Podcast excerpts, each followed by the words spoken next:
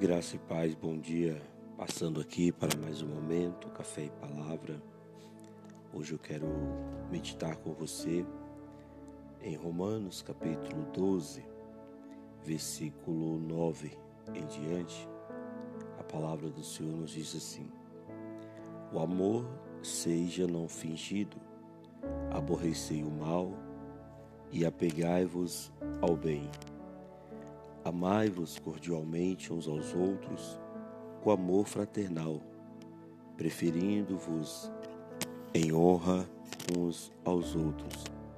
Não sejais vagarosos no cuidado, sede fervorosos no espírito, servindo ao Senhor. Alegrai-vos na esperança, sede pacientes na tribulação, perseverai na oração. Comunicai com os santos nas suas necessidades, segui a hospitalidade. Abençoai os que vos perseguem, abençoai e não amaldiçoeis.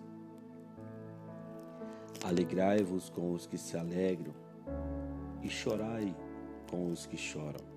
Sede unânimes entre vós, não ambicioneis coisas altas, mas acomodai-vos às humildes. Não sejais sábios em vós, em vós mesmos. A ninguém torneis mal por mal, procurai as coisas honestas perante todos os homens. E se já e se for possível, quando estiver em vós, tende paz com todos os homens. Não vos vingueis a vós mesmos, amados, mas dai lugar a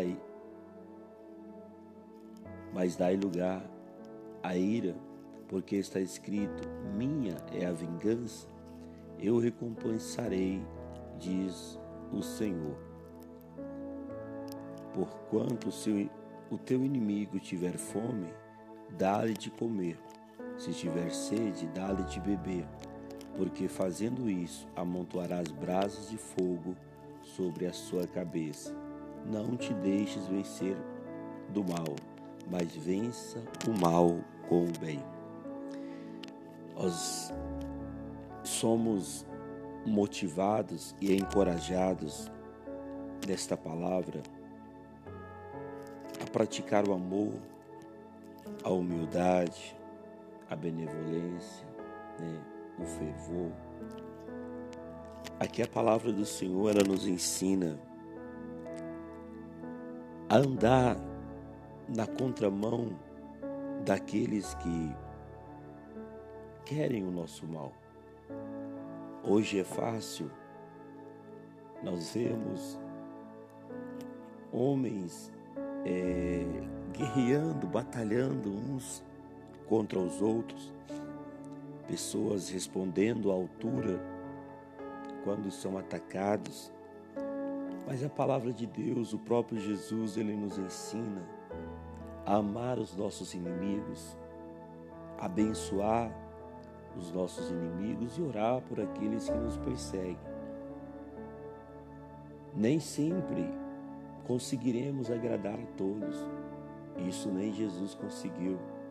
Por onde ele passava, pessoas o traíam, pessoas que ele queria fazer o bem, estavam ali planejando e arquitetando o mal contra o Senhor.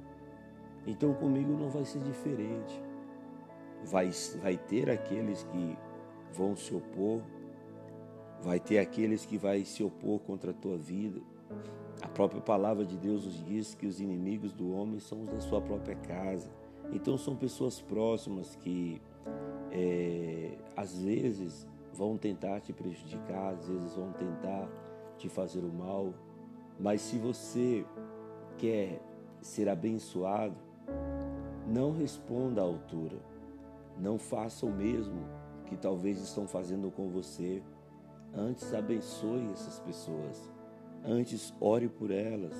Antes, né, é, guarde no teu coração sentimentos de paz, conforme a palavra do Senhor nos diz. No que depender de vós, tem de paz com todos, ainda que não queiram falar com você, ainda que não queiram andar com você, ainda que premeditem o mal, pensando que é, pensando em lhe fazer o mal, continue firme na sua postura. A palavra de Deus nos diz: Minha é a vingança e eu recompensarei a cada um. Então eu não preciso perder meu tempo desejando mal ou falando mal das pessoas, por quê? Porque o meu papel enquanto servo de Deus é abençoar. O seu papel enquanto servo de Deus é abençoar essas pessoas. Deus, ele se encarrega né, de, de fazer, de é, recompensar a cada um segundo as vossas obras. O texto nos diz aqui: comunicai com os santos nas suas necessidades, segui a hospitalidade, abençoai os que vos perseguem, abençoai e não amaldiçoeis. Né? O texto nos manda, a palavra nos manda chorar com os que choram, sorrir com os que sorriam. Então, irmãos, nós precisamos entender isso e começar a praticar isso na nossa vida. Eu falava recentemente em uma das minhas pregações para a igreja que o homem ele procura a felicidade em coisas é, caras, em coisas altas, enquanto a felicidade, a verdadeira felicidade, ela está nas coisas simples da vida. Nós precisamos ter um coração humilde, nós precisamos ter um coração é, quebrantado porque quando nós tivermos um coração humilde, quebrantado, nós não precisaremos, precisaremos de muito para ser feliz. A felicidade vai estar né, nas coisas é, pequenas. A própria palavra de Deus aqui está nos dizendo: não ambicioneis coisas altas, mas acomodai-vos às humildes. Não sejais sábios em, vossos, em vós mesmos. Né? Então, nós precisamos olhar para a vida com outro, outro, outros olhos. Muitas pessoas têm tudo para ser feliz e não é feliz por quê?